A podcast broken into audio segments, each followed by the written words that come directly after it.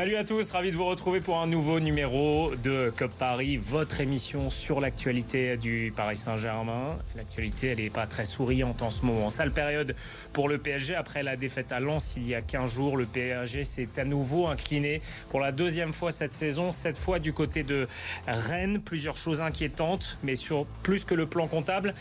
Eh bien, c'est l'attitude des joueurs qui pose question, leur investissement tout au long de la rencontre face à Rennes. On en discutera en plateau et notamment le lien avec la Coupe du Monde. Plus que 3 points d'avance sur Lens, 5 sur Marseille. L'avance du PSG fond. Elle aurait pu être de 10 unités après le match face au Lensois il y a 15 jours. Les Parisiens sont à portée des 100 et or. Le tout aussi à un mois du choc face au Bayern Munich en Ligue des Champions. On se demandera sur ce plateau si le PSG est tout simplement en train de se saborder cette saison. Et puis comme chaque semaine, toute l'actualité des clubs franciliens, pas seulement du football, de vos équipes en Ile-de-France pour que vous ne ratiez absolument rien des résultats de vos clubs. Et pour m'accompagner ce soir, Mao Becker-Granier, journaliste RMC qui suit aussi beaucoup le Paris Saint-Germain. Salut Mao. Salut. Ça va? Ouais, ça va bien et toi? Le sourire quand même. Toujours. Toujours. Benjamin Potier, supporter du PSG. Sourire aussi, ça va? Ouais, ouais, mais un petit peu énervé. Un petit peu énervé. Tu vois, ça va, tout va bien? Ça va. Eh bien, bienvenue à tous les deux. Vous faites partie évidemment intégrante, vous chez vous, de cette émission. Hashtag COP Paris, on relayera vos messages et on, on, on interagira avec vous aussi sur ce plateau. COP Paris, saison 2, épisode 17. C'est parti.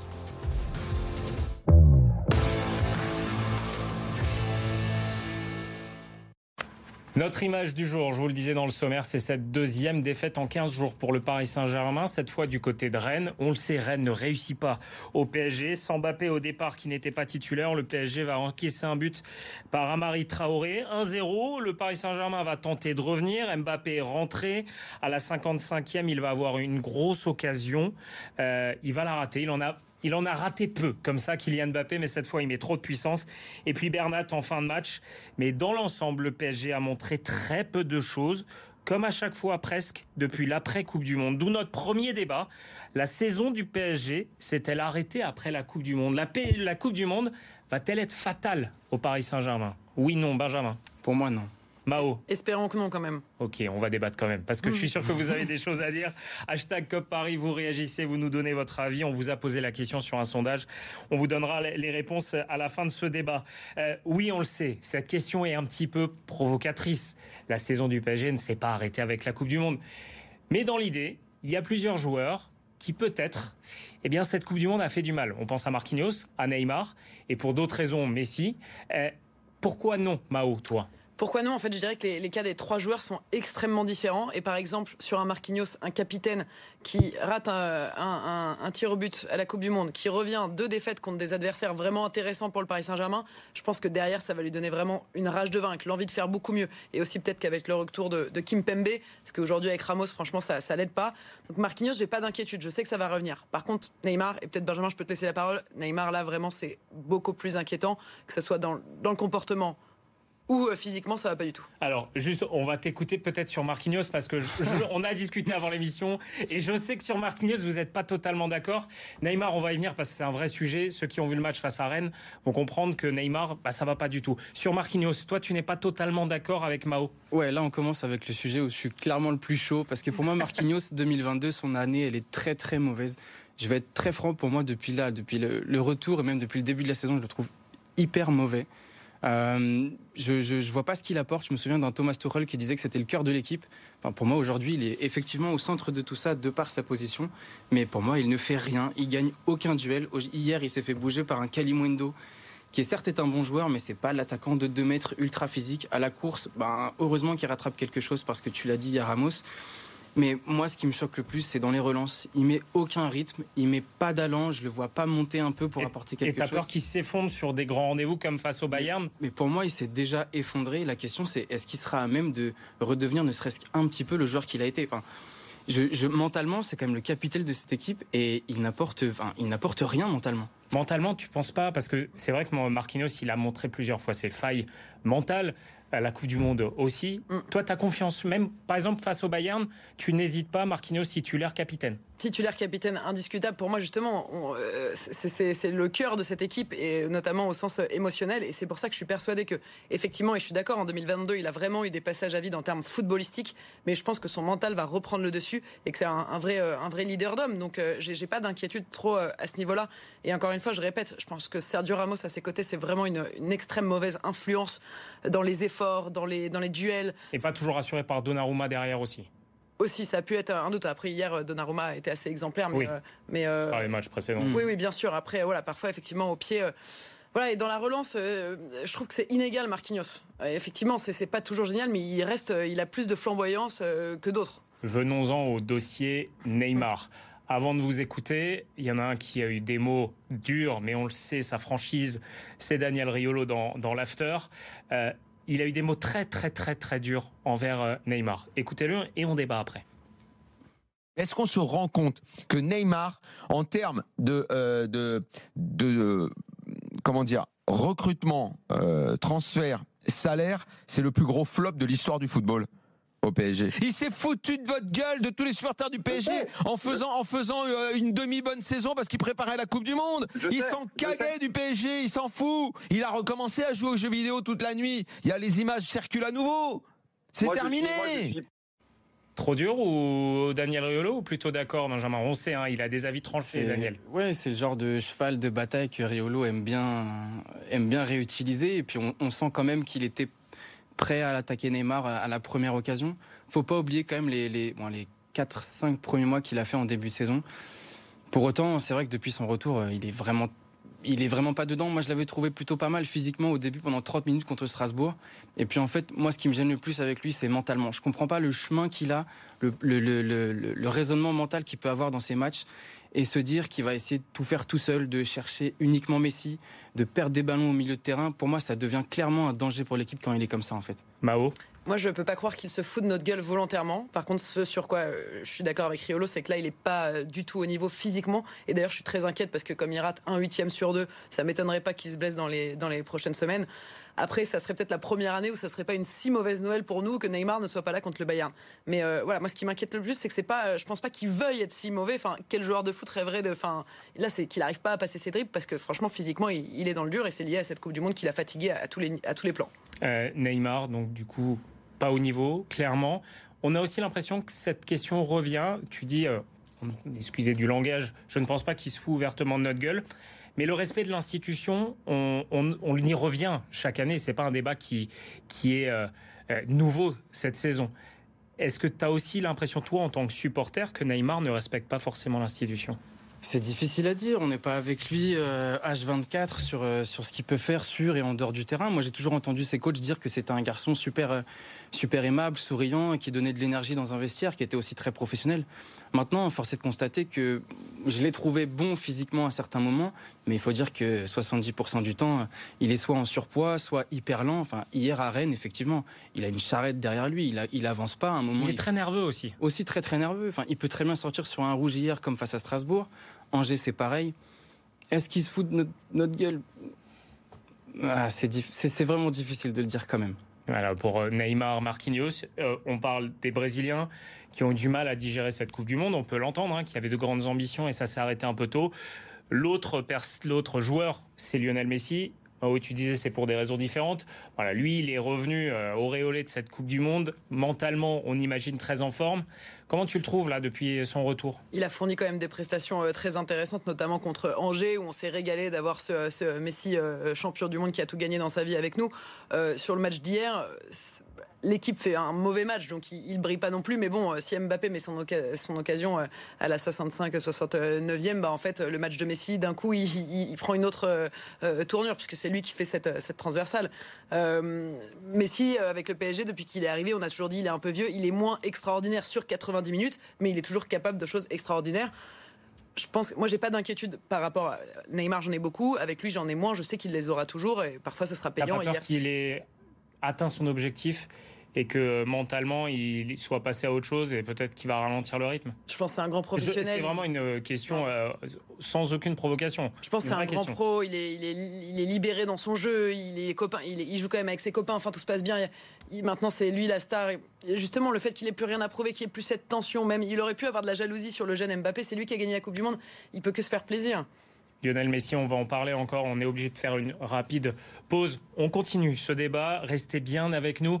On continuera de parler de Messi. On reverra le sondage aussi. Et puis on écoutera Christophe Galtier, bah, qui est bien conscient que cette Coupe du Monde a coûté de l'énergie aussi à ses joueurs et qu'il faut passer à autre chose. Restez avec nous. On revient dans quelques instants. À tout de suite.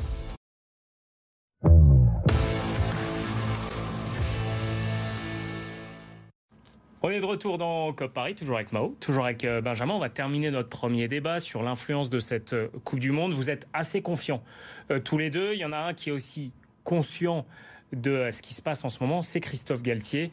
Après la défaite face à Lens, il en a parlé de cette remobilisation nécessaire de son groupe.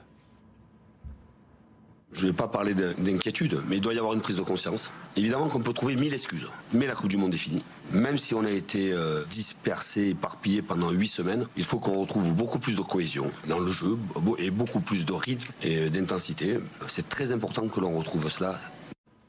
Voilà, et notamment parce qu'il y a une échéance importante, on le sait, la Ligue 1, le Paris Saint-Germain est devant, même si cette avance, on le disait, se réduit mais c'est le 14 février, le huitième de finale face au Bayern. Tu parlais de Messi tout à l'heure, de Marquinhos, que tu avais confiance, peut-être un peu moins en Neymar. Tu penses que pour ce rendez-vous-là, ces joueurs-là vont être au rendez-vous? En tout cas, je pense que la réaction de Galtier est la bonne, c'est-à-dire un peu de taper du poing sur la table en disant les gars, c'est vous en fait, c'est vous sur le terrain, c'est vous qui avez joué cette Coupe du Monde. Il se remet pas en question lui, il prend pas tout sur son dos, il dit c'est vous qui devez faire beaucoup mieux. Et ça, j'aime bien parce que je pense que il y, a un côté euh, autoritaire qui, à mon avis, un message qui peut être entendu assez simplement par ces joueurs. Derrière, euh, oui, j'ai confiance parce que c'est juste des qualités exceptionnelles, que tout le monde a envie de cette Ligue des Champions, que contre le Bayern en huitième, ça paraît l'impo... Moi, les matchs où comme ça, on arrive avec quelques piqûres de rappel avant, avec quelques défaites, avec des moments difficiles, c'est quasiment ceux que j'aime le plus parce que derrière, on a une revanche à prendre. C'est quand on arrive avec cinq victoires de suite où on se croit très très beau qu'en général, ça se passe mal. Benjamin, d'accord? Oui, je suis assez d'accord avec ça. Après, euh, tu disais que Galtier tirait les bons constats. C'est bien, mais à un moment, il va falloir qu'il soit coach aussi. Il fait de bonnes analyses, mais euh, moi, dans, le placement des joueurs, dans, le coaching en match, je ne me retrouve pas. Je comprends pas forcément toujours ses idées. Euh, je suis d'accord dans le fait de dire que effectivement, ce sont les joueurs qui sont un peu les premiers responsables du, du rythme du match, de l'intensité qui est donnée. Mais pour le coup, c'est à lui d'insuffler quelque chose. Enfin, il nous a promis des choses en début d'année. tu lui fais confiance pour euh, remobiliser ce groupe C'était une question en début de saison. Christophe Galtier va coacher Messi, va coacher Neymar, va coacher Mbappé. Tu lui fais confiance? Pour euh, remobiliser ces, fortes têtes, ces, stars du foot En tout cas, il m'a pas donné envie de lui faire confiance, ça c'est clair, parce que j'ai l'impression qu'il ne peut rien dire à un Neymar ou à un Messi. Euh, sur les derniers matchs, il n'a pas été capable de les sortir en tout cas. Euh, hier, bon, certes, il n'y a personne sur le banc pour faire quoi que ce soit, mais est-ce que tu dois laisser un Neymar jusqu'à la fin du match? Même un Messi, tout à l'heure, on parlait en bien de Messi, mais pour le coup, deuxième mi-temps, un peu comme souvent, moi, je l'ai vu disparaître aussi. Donc, est-ce que je lui fais confiance? Pas forcément. Tactiquement, on a mis en place un système à 3. Il a laissé tomber pour un 4-4 de losange que moi, je trouve totalement bidon, désolé. Mais ça marche pas. Il revient un 3-5-2 qui finalement, il n'a pas préparé. Non, je peux pas avoir confiance dans un entraîneur comme ça. Justement, ça amène un peu notre deuxième débat. Est-ce que le PSG est en train de se saborder avec ce début de, de 2023 qui est quand même très compliqué? Est-ce que vous êtes inquiets tous les deux C'est un petit peu ce débat-là pour alors la Ligue des Champions, bien sûr, mais même pour le titre en Ligue 1. Mao, est-ce que tu es inquiet Oui ou non? Non. Benjamin? Ouais, bah oui. Oui. Ouais. Mao, mais pour la Ligue 1, pas inquiète? Même pour la Ligue des Champions, même si ça revient un peu sur ce qu'on disait tout à l'heure? Pour la Ligue 1, euh, vraiment pas inquiète et je trouve que c'est plutôt euh, bien pour la Ligue 1 de mettre un peu de, suspense. Et aussi, on voit qu'il y a des belles équipes qui accrochent. Le parcours de lance est admirable, donc c'est agréable qu'il y ait euh, quand même un peu de challenge. Je parle pas de Marseille. Non, non mais Marseille également, bien sûr. mais Marseille a déjà été dans la course. Je pose la question. Et pour la Ligue des Champions, voilà, moi j'ai l'impression que plus le défi est grand, plus le PSG est capable de mm. faire une surprise. le Bayern aussi sera diminué. Enfin, voilà tout le monde n'est pas dans sa meilleure forme à ce moment-là de l'année. Après ce mondial, il euh, faut aussi penser à l'adversaire. Pour moi, on part pas euh, avec énormément de retard dans cette course. Benjamin, la, différence peut-être avec la fin 2022, où le Paris Saint-Germain n'était déjà pas très convaincant avant la Coupe du Monde, c'est que le Paris Saint-Germain s'en sortait toujours. Là, il ne s'en sort plus. C'est là ton inquiétude?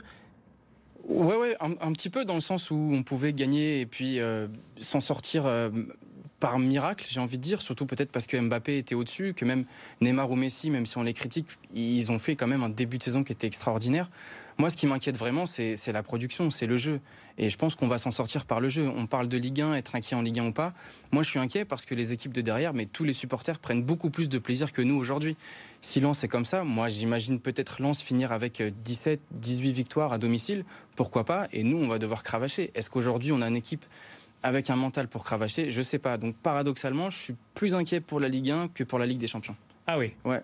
Mais parce que optimiste face au Bayern, tu dis ces grands joueurs, comme on disait tout à l'heure, vont se réveiller. Bah, je me dis que le Bayern, à chaque fois qu'on les a joués, euh, ça s'est pas si mal passé, même malgré ce qu'on pouvait dire. Je pense le rouleau compresseur d'il y a, ouais. ça joue bien. Hein. Et puis ils ont l'habitude de jouer assez haut et de laisser des espaces dans le dos. On a quand même l'arme numéro 1 qui s'appelle Kylian Mbappé, donc euh, ça peut le faire. Et nous, on a, on a Erling Haaland. Je le répète, hein, mais euh, ah on a quand même le, le sosie d'Erling Haaland en, plateau. Euh, j'aimerais qu'on voit le calendrier du Paris Saint-Germain, parce que ce mois de février, il est complexe, il est difficile. Alors, il y aura la Coupe de France, puis Reims, Montpellier, Toulouse. Mais après, ça se complique. Regardez à partir du 12 février, le déplacement à Monaco, la réception du Bayern, la réception de Lille et le déplacement à Marseille. Ces matchs-là, Mao, voilà, on, est-ce qu'on peut dire que la saison du Paris Saint-Germain va légèrement se jouer en février? Ça va être très intense en février. D'ailleurs, par exemple, là, ils partent en Arabie Saoudite. Moi, je trouve ça, euh, oui, ça aussi. extrêmement étonnant. À un moment où, justement, j'ai l'impression qu'ils ont besoin de, repos. on verra l'effet que fait ce stage, mais euh, je trouve que ça fait un peu beaucoup euh, dans cette période qui est déjà extrêmement dense. après, oui, c'est sûr que là, la, la, deuxième partie de février va être extrêmement intense. Je pense que le match contre le Bayern va délimitera beaucoup ce qui se passe ensuite. Après voilà, on, sait, grand club PSG, le mental, c'est dans les grands rendez-vous. On leur reproche toujours justement d'être absents. Le, problème peut-être aujourd'hui Paris Saint-Germain, c'est qu'ils n'arrivent pas à considérer que Rennes, Lens, ce sont d'extrêmement belles équipes et qu'il euh, faut être très sérieux et à 200% pour jouer ces matchs-là. C'est intéressant euh, ce, que, dit Mao parce que y a, on parle de prise de conscience de Christophe Galtier. Elle est peut-être là la solution finalement. Bah, moi, je suis totalement d'accord avec ce que tu dis, dans le sens où c'est avec ces matchs-là, avec hier, avec Lens, qu'on doit préparer les matchs de Ligue des Champions. On est confronté à une, une, intensité, à du combat, et pour le coup, on n'y répond pas, alors qu'on devrait préparer de cette façon-là. Après, tu parlais de l'Arabie Saoudite, peut-être qu'on va laisser Sergio Ramos là-bas, ça pourrait être bien pour nous aussi. Mais ça, je valide. Il va rater l'avion au retour, euh, bizarrement. Ça m'irait très bien. Trouver les, trouver les formules aussi. On parlait des systèmes tactiques. Aujourd'hui, on n'a pas trouvé la charnière pour moi on n'a pas trouvé le milieu. Il y, a, encore beaucoup. es quand même très sceptique sur le sur le, schéma tactique et ce que propose Christophe Galtier. Même, j'ai l'impression plus que ce que proposent les joueurs eux-mêmes. Non, non, les, joueurs aussi, vraiment, moi, l'intensité de, depuis, depuis la fin de la Coupe du Monde, je la trouve mais vraiment abominable. Vraiment, c'est un, un, supplice de regarder les matchs, être au Parc des Princes, c'est un supplice de les voir faire des passes euh, latérales euh, entre les centraux.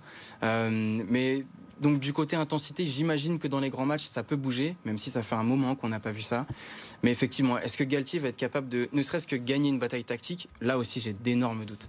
Et c'est vrai qu'en termes d'effectifs, on peut euh, avoir des doutes. Euh, on avait des certitudes, par exemple, avec nos, deux latéraux titulaires, Akimi Mendes. Euh, ils jouent plus en ce moment, enfin pour des raisons différentes, mais au final, euh, eux, on les voit. On en revient à notre premier débat. Hein, la Coupe du Monde a, laissé des traces. Effectivement, mais c'est vrai que là, il n'y a plus beaucoup d'endroits où on a des certitudes, à part devant, où c'est fragile en ce moment, où en tout cas ça combine pas assez, où on a, en plus il y a eu ces tensions entre eux. Et où il y a une Bappé dépendance qui est, qui, est énorme. Non, ça c'est très gênant. finalement, à part euh, hier, euh, Zahir Emery qui est vraiment une, une, super. Euh, ça c'est le point positif. Voilà, c'est le seul point positif de la semaine du mois de, de Galtier. Je suis d'accord avec ça, c'est le point positif, mais pour moi, le fait de trop compter sur les jeunes ou alors demander vraiment à outrance de voir des jeunes titulaires ou rentrer en match, je pense que c'est un peu symptomatique d'une équipe qui est malade. Je veux dire, on a recruté peut-être quatre milieux, si je cite Vitinha, Ruiz, Soler et Renato Sanchez, et on est obligé de compter sur un jeune de 16 ans. Je le trouve ultra talentueux, il n'y a pas de problème. Mais c'est vraiment un signal. Contre le Bayern, ça, ça, peut être difficile pour lui, même si Christophe Galtier en dit en conférence de presse qu'il était capable de commencer en Ligue des Champions. Ouais, après, contre le Bayern, je ne sais pas si c'est un petit peu trop tôt, mais, euh, mais ça, ça, veut dire quand même sur la profondeur de l'effectif et surtout la qualité de l'effectif. Non, mais le, problème, c'est. Euh, enfin, tu as cité quatre noms, il est, moi je pense qu'il est quasiment aujourd'hui déjà meilleur que trois d'entre eux, à part Vitinha qui a vraiment fait, fait, une saison excellente. Les trois autres, le vrai problème, c'est ces recrutements-là. Ils ne prouvent rien. Euh, Soler, Ruiz et, Sanchez, c'est, là, on se demande euh, à quoi ils nous ont servi finalement cette année. c'est ce qu'on parlait la semaine dernière. Est-ce que le PSG doit recruter euh, ou non, avec notamment ces milieux de terrain qui ne convainquent pas? Christophe Galtier avait dit s'il n'y a pas de départ, s'il n'y aura pas d'arrivée. Donc peut-être si on laisse partir Sergio Ramos en Arabie Saoudite, peut-être qu'il y aura l'arrivée d'un défenseur. C'est la fin de notre débat. Vous le savez, toutes les semaines dans Cop Paris, on s'intéresse aux résultats de vos clubs, pas seulement du football, euh, avec tous les sports, tous les résultats d'Île-de-France. C'est avec Gaël Biche. Sans briller, les féminines du Paris Saint-Germain ont signé leur dixième victoire en 12 matchs de championnat. Un court succès 1-0 face à la Lanterne Rouge Rodez. But inscrit sur penalty par Kadid Yatoudiani avant la pause. Le PSG reste leader avec un point d'avance sur Lyon. En rugby, le Racing 92 s'est donné le droit de croire à la qualification pour les huitièmes de finale de la Champions Cup. Il fallait battre les Harlequins, mission accomplie dans les dernières minutes. Car si Fikou, Kamika et Célie ont parfaitement lancé les ciels et blancs avec trois essais, les Anglais ont rattrapé leur retard et sont même passés en tête à trois minutes de la fin. À 12 contre 15, le sauveur s'appelle finalement Nolan Le Garec qui, grâce à cette pénalité, offre la victoire 30-29 au Racing. Succès également du Stade français en Challenge Cup, l'autre Coupe d'Europe. Les Parisiens se sont offerts les Lions de Johannesburg, équipe sud-africaine. Menés, les soldats roses ont renversé le match. Le seul essai francilien est l'œuvre de Laurent Panis. Le Stade français se relance dans la course à la qualification. Enfin en basket, carton plein pour les clubs de la région en Betclic Elite. Paris a étrié Strasbourg 115 à 84 grâce notamment à 31 points de Tyrone Wallace. Victoire également des Metropolitans de Victor Wenbanyama sur le parquet de Dijon 103 à 94. Enfin Nanterre aussi a passé la barre des 100 points. Les joueurs de Pascal Donadieu ont décroché un précieux succès à Limoges 105 à 93. Mao, l'éclairage du PSG féminin, on a vu en début du sujet de Gaël Biche. Scandaleux, il faut des moyens. Oui, il faut des moyens pour le, football féminin. On parle du Paris Saint-Germain quand même. Hein. Bah, Champion de France en titre Oui. Ça serait bien qu'il y ait un éclairage correct pour le, Paris Saint-Germain. On vous a posé une question sur Twitter. Le sondage concernant euh, le Paris Saint-Germain et cette Coupe du Monde, la saison s'est-elle arrêtée du PSG après la Coupe du Monde? Oui, à 71%, voilà, convaincu par peut-être que la Coupe du Monde a été fatale au Paris Saint-Germain. On le saura sûrement en février. On le rappelle, moi, absolument charnière. Merci beaucoup, Benjamin, d'avoir été sur le plateau de, de Cop Paris. Merci, Mao. Passez une excellente soirée, vous aussi. Puis on se retrouve la semaine prochaine pour un nouveau numéro de Cop Paris. Ciao.